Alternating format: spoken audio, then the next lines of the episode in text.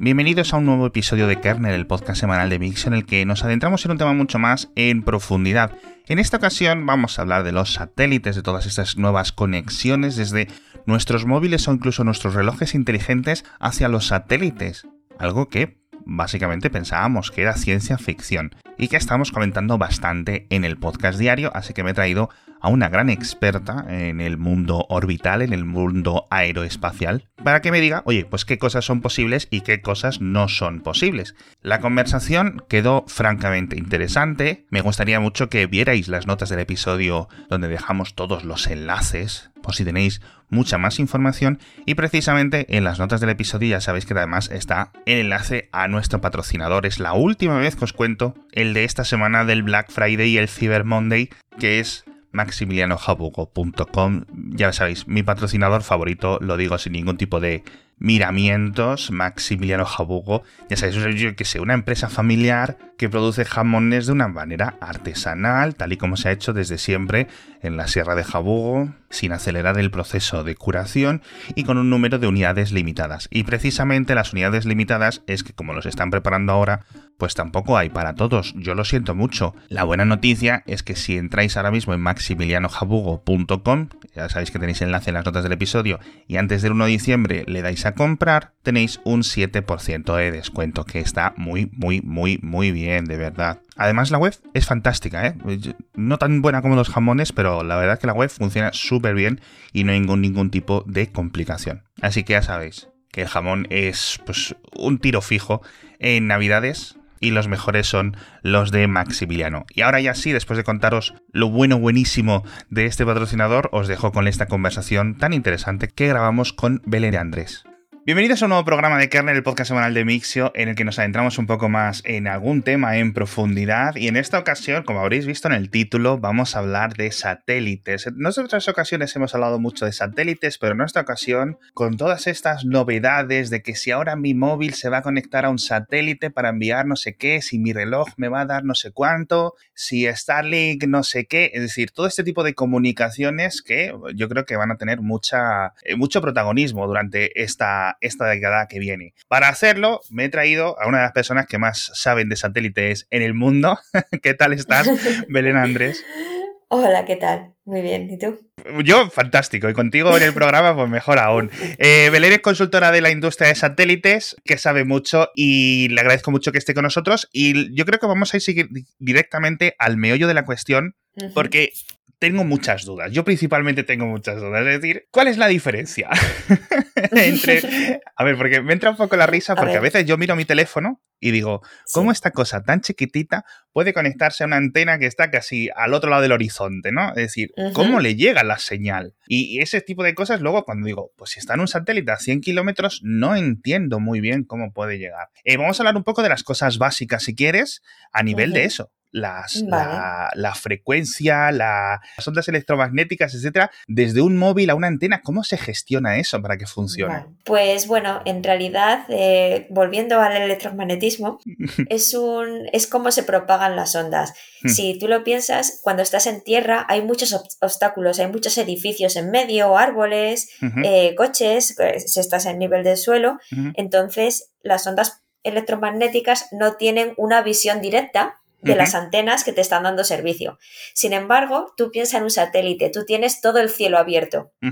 Tu móvil siempre tiene visión directa con estos satélites, entonces la propagación en realidad es mucho más fácil. Eh, hacías referencia a la frecuencia y lo cierto es que son frecuencias diferentes pero muy parecidas, o sea que esto no tiene una gran influencia eh, las diferentes frecuencias en el tipo de propagación de tierra, por ejemplo, de un móvil desde una estación base a un satélite. Lo que es crucial en este caso es esa propagación de visión directa. No tiene ningún obstáculo, ningún edificio.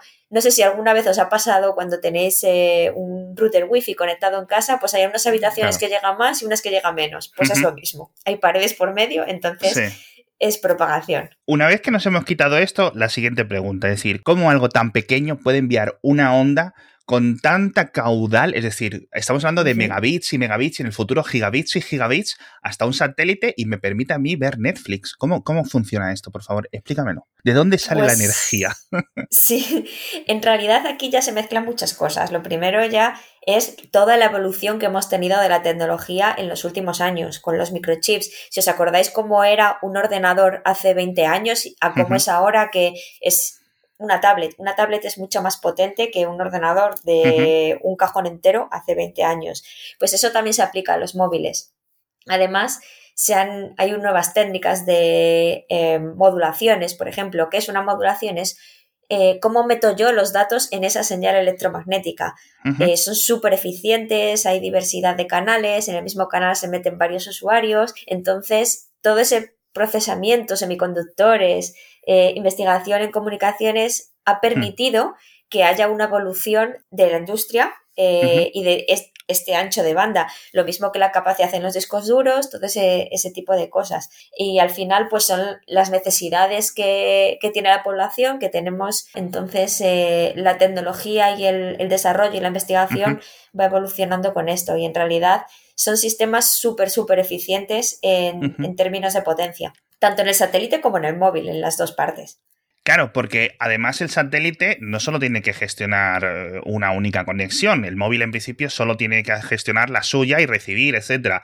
Que esta es otra de las cosas que así a ver si no me olvido de preguntártelas al final. ¿Cómo sabe mi móvil de todas las señales que está recibiendo mi móvil constantemente? ¿Cuáles Ujú. sabe las que son para mí y cuáles son las que no son para mí, ¿no? Porque obviamente pues estará todo ahí mezclado. Entonces, ahora vamos a hablar un poco más de los satélites y de la comunicación con satélites y los diferentes tipos que hay, porque hemos visto que hay mucha confusión, ¿no? Es en plan, está ahora una empresa que está mucho, mucho en boga, que es Starlink, con sus conexiones, con sus parabólicas y con estas cosas. Y por otro lado, utilizando satélites que se hacen pasar por antenas de 5G terrestres, tenemos pequeñas evoluciones paralelas que están ocurriendo tanto en Apple como en Huawei, como en otros móviles que no te permiten hablar, no te puedes ver Netflix o no puedes navegar por Internet, pero sí puedes enviar pequeños paquetes de datos que pueden servir para enviar básicamente una ubicación y, pues, en un caso extremo, llegarte a salvar la vida. Obviamente, esos dos tipos de conexiones son parecidas, pero no es lo mismo. Cuando hemos visto los titulares, tu próximo iPhone se va a conectar por satélite. La gente ha pensado que esto era el plan, bueno, pues me doy de baja de Movistar. Y, y no es así. Vamos a comenzar hablando, yo creo que de lo más sencillo, que es lo de Starlink. ¿Cómo funciona un tipo de conexión como Starlink o OneWeb o cualquiera de estos competidores y, y- y empresas similares? Vale. Bueno, en realidad aquí eh, sí que es cierto que desde el punto de vista de marketing parece que es lo mismo y están anunciando la misma cosa, pero no tienen nada que ver. Eh, seguramente a muchos de nosotros nos suena Inmarsat o los teléfonos satélite. Entonces, ese es el tipo de conexión que está ofreciendo Apple y, esta, y Huawei que me mencionas. Entonces, no podemos eh, hablar de lo mismo. Estos satélites tradicionalmente son satélites muy grandes en órbitas geoestacionarias o en órbitas ah, de media altitud que proporcionan un servicio de unos pocos K. Lo que estamos viendo con Starlink es lo que podríamos llamar la democra- democratización del espacio. ¿Qué es lo que ha pasado? Lo mismo que en los móviles. La tecnología ha evolucionado muchísimo, todo es mucho más pequeño. Antes teníamos satélites de toneladas y ahora podemos tener el satélite en nuestras manos. ¿Y qué es lo que ha pasado con Starlink? Han aprovechado esa evolución de la te- tecnología para poder lanzar muchos satélites mucho más pequeños y a unas órbitas mucho más bajas también. Para que os hagáis una idea, eh, los satélites de Starlink están en una órbita en torno a 500-600 kilómetros de altitud sobre la Tierra, que es bastante cerca, y los satélites geoestacionarios, los típicos de toda la vida, están a 36.000 kilómetros de distancia de la Tierra, que es muchísimo. Entonces, pues no es, lo- no es la misma logística también de lanzamiento, todo ese tipo- de cosas. ¿Qué es lo que pasa con Starlink? Que necesitas muchos satélites para dar eh, la misma cobertura. ¿Cuál es la parte buena? Que tienes cobertura mundial. Ya no, s- ya no es un satélite geoestacionario que solo aplica a España o a Francia o a una región determinada, sino que ahora tienes 100% de cobertura mundial, porque esos satélites que están en una órbita baja están rotando alrededor de la Tierra y dan una rotación entera cada 90 minutos. Entonces, si consigues lanzar muchos satélites, al final tienes una cobertura del 100% de toda la Tierra con este tipo de, de tecnología. Esa es la principal diferencia. Y obviamente, digamos, la, conexión es no solo entre mi dispositivo, en este caso la antena, ¿no? De Starlink, que es más o menos del tamaño de un plato llano, para que nos hagamos una idea, una antena grande, aunque tienen otras antenas un poco más grandes para temas industriales. Se conecta al satélite, pero es que el satélite necesita algún sitio de donde darle los datos de Internet. Es decir, Internet no está dentro de ese satélite. El satélite se conecta a lo que se conoce como una estación de tierra, ¿no? Exacto. Lo que hay son como hubs, conexiones en tierra, que son antenas mucho más grandes que las de un usuario y esos satélites también tienen conexión con las antenas de tierra. Entonces, lo único que hacen esos satélites, por así decirlo, es eh, actuar de repetidor. Entonces, eh, es una señal que se envía al satélite, el satélite lo envía otra vez para abajo. ¿Qué es lo que permite esto? Que conectarse en cualquier sitio del mundo, porque sinceramente eh, utiliza una red de repetidores. Ok, con lo cual hay, una especie de triangulación que me ha gustado mucho el, concepto del repetidor, porque yo no lo había entendido como un repetidor puro y duro, pero ciertamente es lo que es, es el, el repetidor de la estación de tierra. Cuanto más cerca esté la estación de tierra, mejor, no solo porque al final estos satélites no están muy altos, como decías, con lo cual el área que pueden cubrir de ese cono de cobertura eh, con esa repetición es, pequeñita, con lo cual los, los repetidores no pueden estar muy lejos de tu ubicación, ¿no?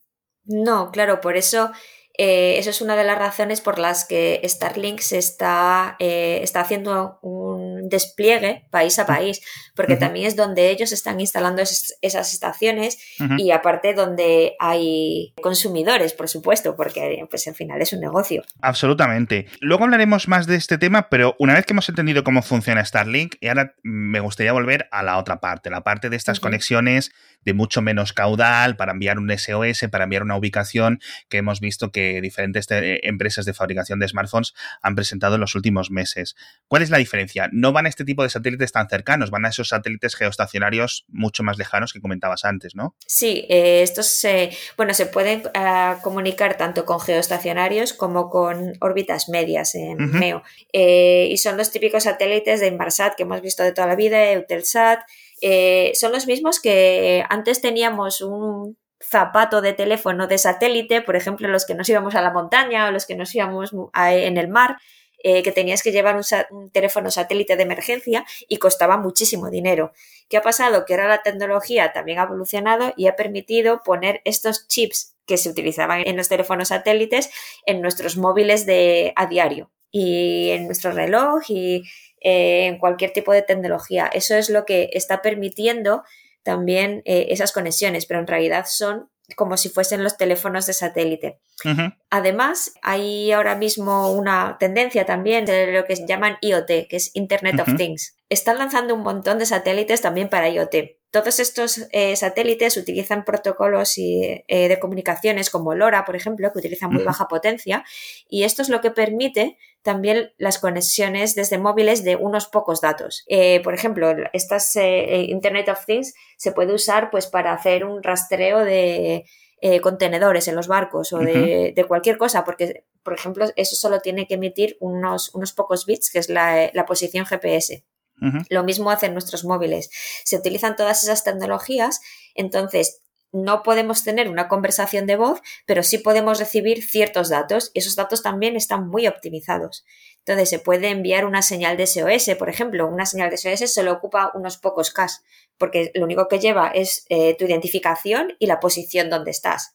enviar un mensaje de texto corto, ese tipo de cosas, ocupa muy poco ancho de banda. Entonces, es lo que ha permitido también este, este avance de la tecnología poder conectar tanto con los satélites de comunicaciones típicos, Inmarsat, eh, este tipo de empresas, como también con tecnología IoT. Esto no sé si lo podemos conectar con lo que comentabas antes, de que tienes que tener vista directa al satélite o, digamos, conexión, una línea recta hacia el satélite. Porque en uno de los vídeos explicativos Apple comentaba, tienes que estar durante varios minutos apuntando al satélite, con lo cual, como no sabes tú dónde está, porque no lo ves, lo que te han puesto es una base de datos que más o menos calcula y estima dónde se supone que está el satélite con respecto a ti en ese momento, ¿no? Sí. Entonces dicen, apunta en esta dirección como si fuera una especie de brújula. Entonces, la señal, que ya de por sí tiene que ser extremadamente débil, pueda llegar lo, más fina posible hacia el satélite.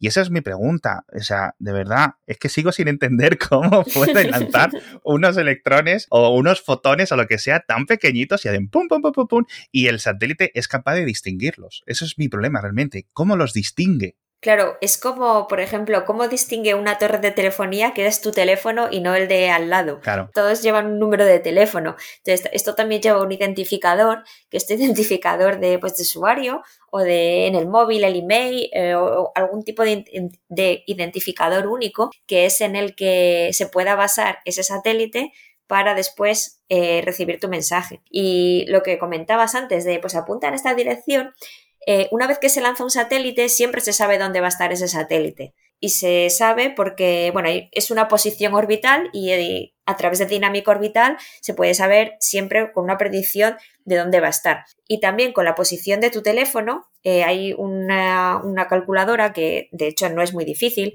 es, es de propagación orbital, pero se podría hacer en un Excel, que puede calcular dónde está el satélite que mejor te viene. Entonces, eh, solo con esta tabla de base de datos, pero a lo mejor no es una base de datos muy grande tampoco, pero puedes saber exactamente dónde está el satélite. Y eso en conjunto con una antena muy eficiente apuntando al satélite es posible recibir. Lo típico que nosotros levantamos la mano para coger más cobertura es lo mismo. Exacto. No, no, absolutamente. Comentabas también el tema del IoT y esto a mí me ha parecido muy curioso porque estamos viendo, y al menos eh, lo hemos comentado en el podcast diario, lanzamiento del el 5G satelital, que es básicamente, o de la forma en que yo lo entiendo, como una torre, pero en vez de estar en un monte o encima de un edificio cerca de tu casa, está en un satélite en el espacio. Este tipo de torres las hemos visto en operación, eh, hemos visto un lanzamiento. ¿Cómo vamos a poder ver esa evolución de, este tipo de antenas o de este tipo de despliegue de 5G orbital? Eh, bueno, en realidad el 5G orbital es eh, una colaboración, por así decirlo, entre el 5G terrestre y el orbital. Ahora mismo no estamos en posición de asegurar todo el ancho de banda que tenemos en tierra, poder asegurarlo desde el espacio con la misma latencia, además. Claro. Entonces es una combinación de ambos. Hemos visto hace unas semanas en las noticias eh, un acuerdo, por ejemplo, de Starlink con T-Mobile y es para apoyar en las zonas donde no hay cobertura de T-Mobile, por ejemplo, se apoya con Starlink, pero no puede ser un servicio de 100%, perdón, con el 100% de las prestaciones que tendríamos desde tierra. Eh, lo mismo que la wifi de casa no es lo mismo si tenemos fibra óptica que si tenemos 5G porque a nuestro edificio todavía no llega la fibra óptica, no tendríamos la misma calidad de servicio, por así decirlo, pero en realidad solo es un paso hacia esa, hacia esa tendencia. Es posible que en el futuro todo sea a través de satélite.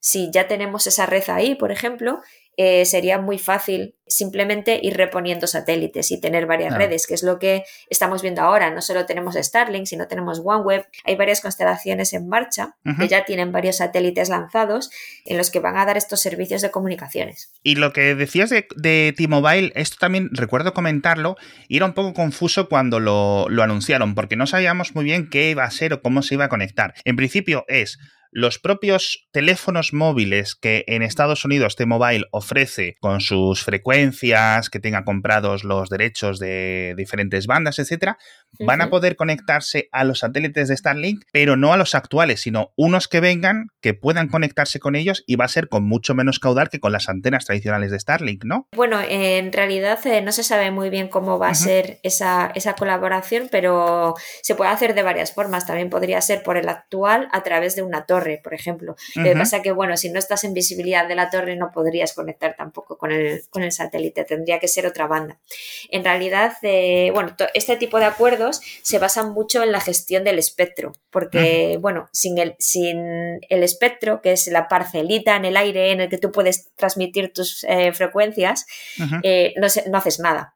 Entonces, esto es muy importante. Las colaboraciones entre, entre empresas muchas se basan en esa, en esa gestión del espectro. Si T-Mobile tiene esa parcela de aire donde puede transmitir ciertas frecuencias, pues a lo mejor a Starlink le conviene hacer una, eh, una, colaboración con ellos. Y en el futuro esto podría evolucionar, no, no, te pregunto en plan, en el año 2100, pues me decir tú, pues en el año 2100 todo va a ser posible, no, me refiero, relativamente corto, medio plazo, se podría tener, obviamente no con el mismo sistema, pero que tu teléfono móvil, por ejemplo, en vez de poner Movistar 5G o Vodafone 4G, etcétera, tuvieras conexión con, con, un satélite de una forma relativamente común, que la gente tuviera sus tarifas y te pagas todos los meses y tienes tu permanencia, etcétera. ¿Tú eso lo ves factible? ¿Hay planes para ello? ¿O siempre van a ser antenas que pongas en la pared o en el tejado de tu casa? Yo sinceramente sí que lo veo factible en los próximos años y de hecho eh, me remito a hace dos años sería impensable tener internet sobre Starlink en cualquier parte del mundo sin límites de cobertura, solo con una cuota fija al mes, que es lo que tenemos ahora, y con la antenita esta pequeña que la doblas y te la pones debajo del brazo. Entonces sí que lo veo factible, la tecnología está evolucionando mucho, cada vez los microchips son más pequeños, se consigue mucha más capacidad, mucha capacidad tanto de procesamiento como de almacenamiento. Entonces sí que lo veo totalmente factible. Y bueno, serán más eh, empresas que entrarán en competencia en el mercado de, la telefonía móvil. Claro. Eh, eh, al final es un poco el tema de las, de, las coberturas, porque a lo mejor lo hemos dicho nosotros muchas veces también en el programa. No creo que tenga sentido un tipo de conexión satelital o principalmente satelital, ¿no? Eh, si estás en una gran ciudad, porque al final, pues, entre la fibra, las antenas 5G, el 6G cuando venga, no sé qué, pues la verdad vas a tener mucha más densidad y mucha mejor conexión, ¿no? Pero si estás en zonas remotas claro. o eso, pues poder conectarte con la misma antena que tienes siempre encima en tu bolsillo pues esto puede ser algo que, realmente que nos, que nos cambie la vida, la verdad. Sí, sí, totalmente. De todas formas, depende mucho de las necesidades de, cada, de cada usuario. Yo lo entiendo perfectamente. Yo creo que vamos a ir a un futuro en el que esas cosas van a ser un poco invisibles. No vas a saber si tu antena está conectada. Eh, igual que ahora no sabes muy bien dónde está tu antena, sí. en qué edificio está, pues en el futuro no sabrás si a lo mejor estás o a lo mejor le ponen una indicación. ¿no? Oye, mira, estás conectado por satélites y dirás, ah, qué guay tal. Vamos a hablar ahora de latitudes, porque una de las cosas que más sorprendió a nuestros oyentes cuando salió todo el tema de Starlink, etcétera, yo les decía, eh, chavales, ¿sabéis que esto si estás en Dinamarca, si estás en Escocia, así, no va a haber? Digo, tenemos suerte, los oyentes que estáis en Argentina, porque casi todo el cono sur va a tener cobertura, pero hay muchas zonas, tanto polares eh, del norte como del sur, que no van a tener cobertura. ¿Es posible que esto en el futuro se corrija? ¿Se pueden poner otro tipo de órbitas? Sí, sí, se puede poner otro tipo de, de órbitas perfectamente. Lo que es necesario es lanzar más satélites. Entonces los, satélites se lanzan en función del número de usuarios al que puede dar servicio y son razones económicas. Claro, es decir, que primero van obviamente donde más densidad de población hay.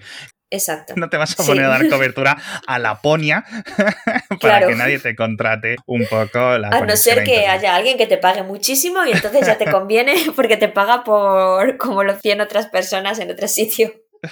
Sí, sí, sí. Y luego, otro de los temas de, las conexiones a Internet por satélite, al final, están en el cielo, están lejos de, de, son diferentes a las conexiones terrestres, tanto las de 5G, que al final cada torre 5G pues tiene su cable gordo que se conecta por suelo hacia otros repetidores o hacia otros centros de datos, etcétera, y de ahí al internet global. Entonces, hay muchos países en los que el internet pues no es tan libre como en otros, ¿vale? Y se preguntan muchas veces los oyentes, oye, ¿esto podría ayudar a un norcoreano? ¿Esto podría ayudar a, por ejemplo, ahora en el caso de Irán o en temas de guerras de Ucrania o, por ejemplo, los mismos ciudadanos chinos?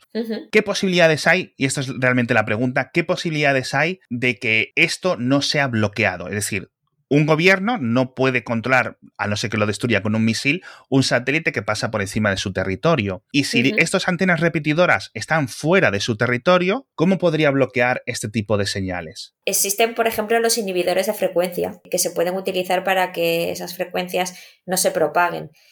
Obviamente nadie puede controlar que un satélite no pase por encima de un país. En el caso de, eh, es muy claro, en el caso de Corea del Norte y Corea del Sur, si pasa por Corea del Norte va a pasar por Corea del Sur, es obvio, y, y a la vez además. Eh, o casi ahí simultáneamente. Entonces, eh, una de las cosas que puede bloquear, cómo puede bloquear ese gobierno es, pues, por ejemplo, no vendiendo terminales que puedan recibir la señal de ese satélite.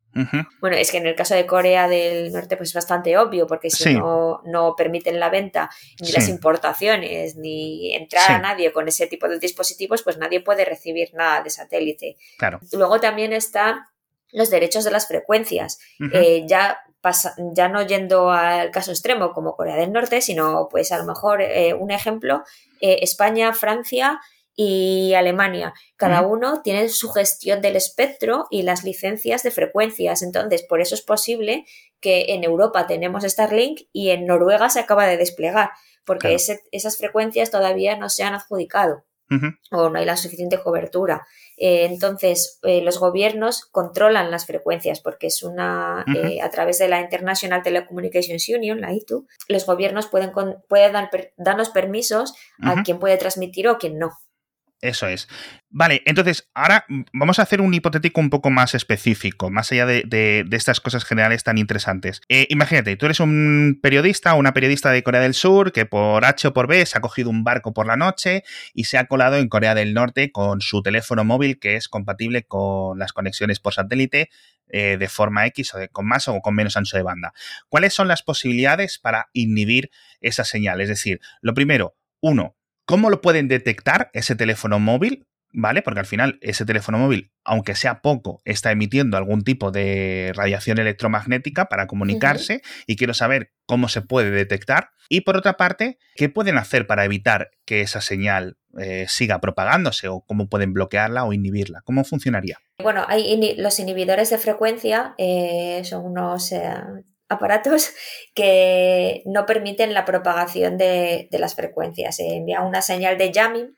Una señal de jamming es una señal en potencia más fuerte de la que estaría transmitiendo ese teléfono móvil, entonces se crearía demasiado ruido, por ejemplo, entonces no se, no se recibiría nada. Eh, sobre la monitorización, es lo mismo, se pueden monitorizar las frecuencias, entonces eh, podría ser una serie de antenas en frecuencias determinadas con analizadores de espectros, entonces ya podrían ver si hay alguien transmitiendo en esa zona o no, porque como, bueno, la comunicación tiene que ser bidireccional, entonces ya saben si hay alguien ahí transmitiendo o no. Claro, es decir, que todo este, en principio, sueño o, idealismo, ¿no? Eh, de que, en principio, con este tipo de conexiones por satélite, los disidentes en no sé qué país o lo que sea puedan organizarse o puedan comunicarse con el exterior, aunque las conexiones más tradicionales de por tierra estén cortadas, siempre va a ser muy difícil porque tu antena está emitiendo y está indicando a todo el mundo, oye, estoy aquí, ¿no? Y por otra parte, se pueden inhibir, como dices tú, básicamente gritando más fuerte, que es un poco la, metáfora o el, símil que se me ocurre. Esto me deja un poco, un poco de bajón, porque yo sí que pensaba que podría haber por aquí un poco de futuro para que se pueda mover un poco más de libertad de expresión en, otros sitios donde el Internet no esté más allá. O en otros sitios, por ejemplo, Noruega te corta un, país súper democrático, ¿no? Noruega te cierra la web pirata para descargarte el fútbol, no sé qué. Bueno, pues para, eso también, ¿no? Pero eh, la verdad es que es, complicado. Entonces, eh, entiendo yo, eh, Belén, a ver si, me lo, si lo he entendido bien, un poco el gato y el ratón. Es decir, va a haber mucho juego de antenas, unas para intentar detectar a otras antenas. Muchos. Sí. Vale, y otra de las cosas que estamos viendo en las conexiones por satélite, o al menos de las que se habla, no sé si realmente están ahora mismo, son las conexiones láser, ¿vale? Tanto de satélite a satélite como de satélite a antena en tierra. Porque aquí cambia un poco la cosa. Es una señal muy finita en cuanto al volumen que ocupa, ¿no? Es como un pequeño cilindro que va desde el satélite hasta el área más o menos cercana a tu antena. Esto ¿Cómo se diferencia? ¿Cómo lo ves tú en el futuro? ¿Qué dificultades añade? Pues ahora mismo en ese tipo de comunicaciones hay mucha investigación porque una de los, eh, de los parámetros o de la, ah, perdón, las características muy importantes que tiene que tener eh, o que deberían tener estas constelaciones son los que llaman los intersatellite links, son los enlaces entre satélites. Entonces, eh, hay varias vertientes, se están intentando hacer en enlaces ópticos, también se están haciendo en microondas, pero muy alta frecuencia, eh, por ejemplo, en 30 o 40 gigahercios. Eh, pero bueno, en realidad ahora mismo no hay un sistema comercial que lo pueda desarrollar. Hay varios que se van a lanzar, que están en pruebas. El problema, por ejemplo, con los láseres es que es muy difícil el apuntamiento. Tienes que apuntar tanto el satélite como tierra muy bien porque, bueno, todos sabemos que un haz láser es muy estrecho. Aunque el haz tiene divergencia y no llega a ser un cilindro, sino que es un cono, aún así es muy estrecho. Entonces el apuntamiento que necesitas es bastante alto, tanto en el satélite como en tierra o en los dos satélites. Entonces ese es uno de los problemas que, se tienen ahora. Eh, además la óptica es bastante grande, un sistema de espejos, por ejemplo, un sistema eh, que apunte el propio láser, es, eh, es algo muy grande para, para estos satélites. Entonces, sí que en el futuro los habrá, pero tendremos que esperar un par de años para ello. Y esos serían más difíciles de detectar, porque en principio, como dices tú, ese cono es mucho más fino que una señal electromagnética, que es una esfera que se emite, bueno, más o menos una esfera, ¿no? se emite hacia una zona, ¿no? Y eh, mucho más amplia. Y ahí podríamos tener un poco de esperanza a nivel de, los, de este tipo de conexiones por satélite por láser. Sí, la verdad es que probablemente los haya, estos sistemas que pueden inhibir estos láseres, pero ahora mismo no se me ocurre ninguno eh, que lo pueda hacer, la verdad. Eh, y sería más difícil de detectar. Claro, porque al final, si no estás justo en la zona es luz. donde está impactando. Es luz y no puedes parar la luz. Por ejemplo, el tema de las nubes, ¿lo impediría ese tipo de conexiones? Si hubiera nubes, si hubiera tormenta. Disminuiría bastante su, ah, su rendimiento, porque bueno, al final es, eh, son gotas de agua que estás poniendo en medio del link. Claro, bueno, de verdad, yo, eh, yo no sé a qué carrera habrás estudiado para saber tantas, tantísimas cosas, pero me alegro mucho que hayas podido venir al, programa, Belén, y que nos hayas podido explicar todas estas cosas. Muchísimas gracias también a Javier Atapuerca por ponernos en, contacto, con el que también estuvimos hablando de, satélites en el pasado. ¿Dónde te puede encontrar la gente, por cierto, Belén? Pues eh, me podéis encontrar en LinkedIn, podéis eh, buscar como Belén Andrés, por mi nombre, y ahí podremos estar en contacto. Eso es, voy a dejar yo en las notas del episodio para que tengáis el enlace directo y la podéis encontrar porque de verdad que menuda clase de, de, todo, desde de trigonometría hasta de electromagnetismo, hasta de eh, política internacional que os habéis llevado gratis en un momentito aquí gracias a, nuestra amiga Belén. De verdad, eh, Belén, muchas gracias de nuevo. Muchas gracias. Por estar aquí. Vuelvo a insistir. Eh, estás invitada a volver cuando quieras eh, al programa. Cuando se líe grande o algo, tenga alguna duda importante, te volveré, te volveré a contactar.